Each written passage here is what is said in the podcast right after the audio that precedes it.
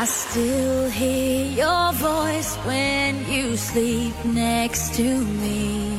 I still feel your touch in my dream. Forgive me my weakness, but I don't know why. Good morning and hello everybody. Welcome aboard American English Express. I'm your host Oliver. 各位好，欢迎搭乘美语早班车。 对学生党一族呢，考试似乎是每天都要做的一个事情。那特别是要应对考试的时候呢，尤其紧张。而在我国呢，有着各种各样的考试人群。那如果你想出国的话呢，基本上就要参加托福或者雅思。当然了，还有这个考研大军，以及呢，还有更加激烈的我们。国考团队，今年呢，国考最热的岗位的招生比例啊，应该说是这个竞争比例，既然已经达到了八百比一，哇，那可是相当激烈的竞争呢。在这样的独木桥当中，是否能够胜出呢？今天每一早班车，Oliver 带着大家一起来聊聊今年的国考。Alright, so we're gonna talk about the uh, civil service exam. 说到这个公务员考试呢，要知道它是怎么去讲的。Alright, it's called civil service exam. So China's civil service exam this year has registered over 260,000 qualified applicants since registration started on October the 15th who will vie for 24,138 vacancies in the country's various government institutions. The most competitive position has attracted 827 applications, with more to come in the coming days.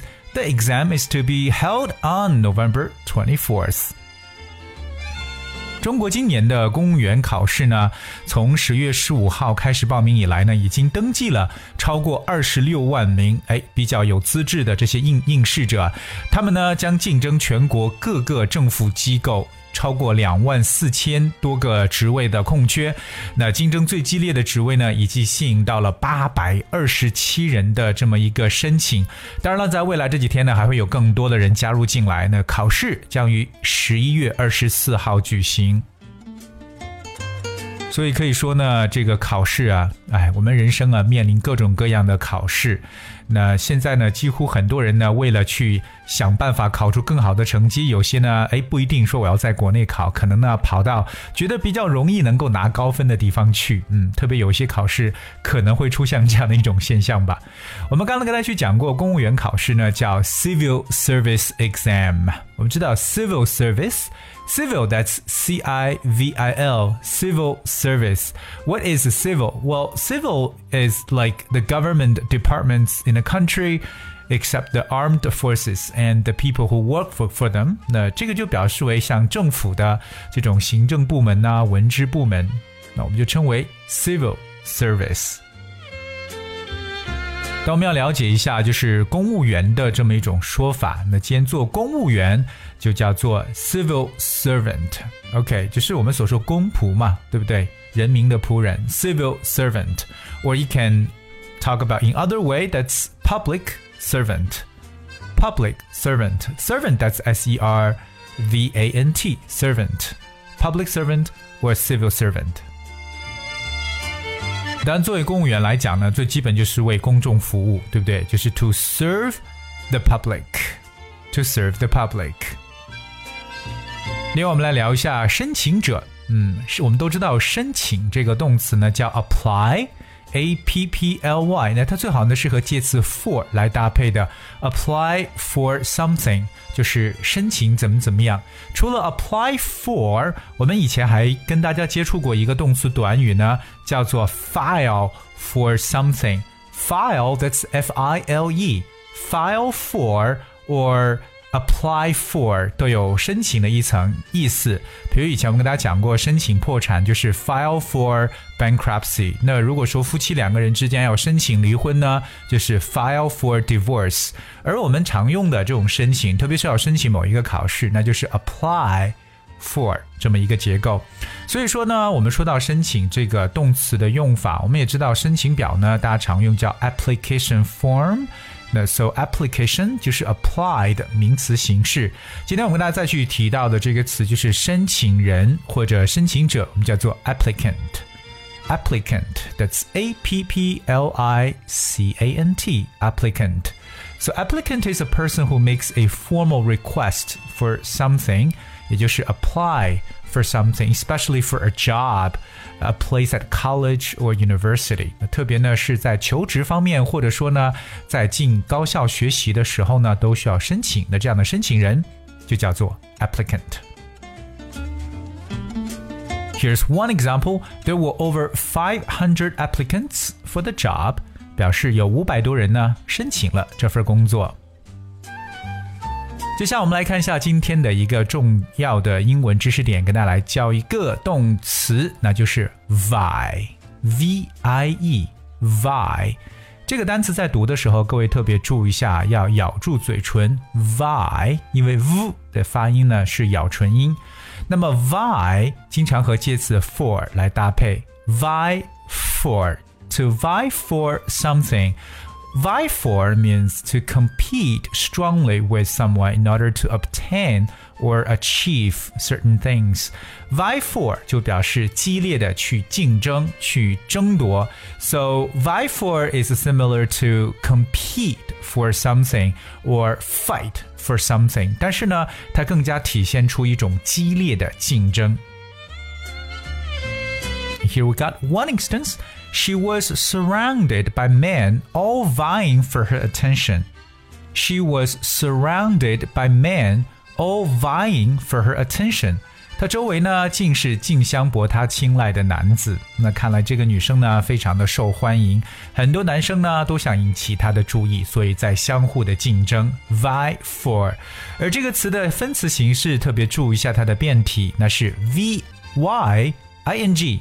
v y i n g vying for，哎，vying for，特别注意一下它的分词的变体。Alright, so let's talk about another example. Screaming fans vied to get closer to their idol. 特别现在的追星族啊，非常的疯狂。Screaming fans vied to get closer to their idol. 表示这种惊声尖叫的崇拜者呢，或粉丝呢，是争先恐后的呢，涌向到他们的偶像身边，那希望能跟他靠得近一点。所以记住，激烈的竞争这个短语叫 vie for。而接下来和大家去分享的就是空缺这个单词，叫 vacancy。vacancy，that's v a c a n c y，vacancy。Vacancy is a job that is available for someone to do。那么这个词呢，通常表示在职位当中的一个空缺、空位，我们叫做 vacancy。Like job vacancies 就表示职位空缺。当然呢，它的形容词，我们知道以 cy 结尾的形容词呢，多数呢是以 t 来结尾的，所以它的形容词就变成 vacant。 V A C A N T, vacant. So you describe something as vacant, especially job position. It means that that job position is actually available. That's vacant. 最后我们来说一下，我们知道公务员呢，其实都是政府的机构工作。那政府机构呢，大家可以称为 government institution。government institution, or sometimes we also say government department or government institution. Remember the word institution that spells I N S T I T U T I O N, institution, which is large important organization that has a particular purpose. For example, a university or bank 那么这个词呢，institution 可以表示一些公共的机构，比如说像大学呀、银行呀等等。 当然，它也本身也是一个制度的一层意思，institution。所以看来呢，我们这个公务员的这个考试呢，还真的是竞争非常的激烈。目前呢，是最激烈的这样一个职位的 most competitive position 是八百二十七比一。Well, think about it. All right, I hope that you guys got what we have talked about today. And uh, in the end, here comes the sun. Shake it off. 今天节目就到这里呢，同样再次提醒我们所有的听众朋友，请大家搜索关注微信公众号“美语早班车”，在里边找到我们每一期节目内容讲解的文字版本。And please enjoy the song "Shake It Out" from Taylor Swift. And once again, thank you for tuning. I'll see you tomorrow.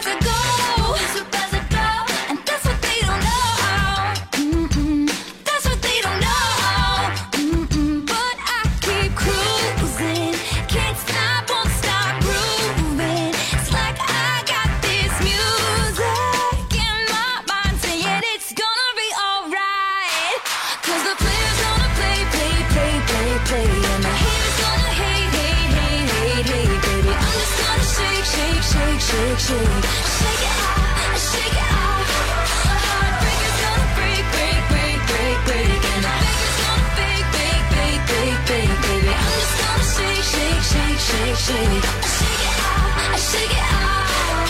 Shake it off, shake it off. I, I, I shake it off, I shake it off. I, I, I shake it off, I shake it off. I, I, I shake it off, I shake it off. Hey, hey, hey! Just think while you've been getting down and out about the liars and the dirty, dirty cheats of the world, you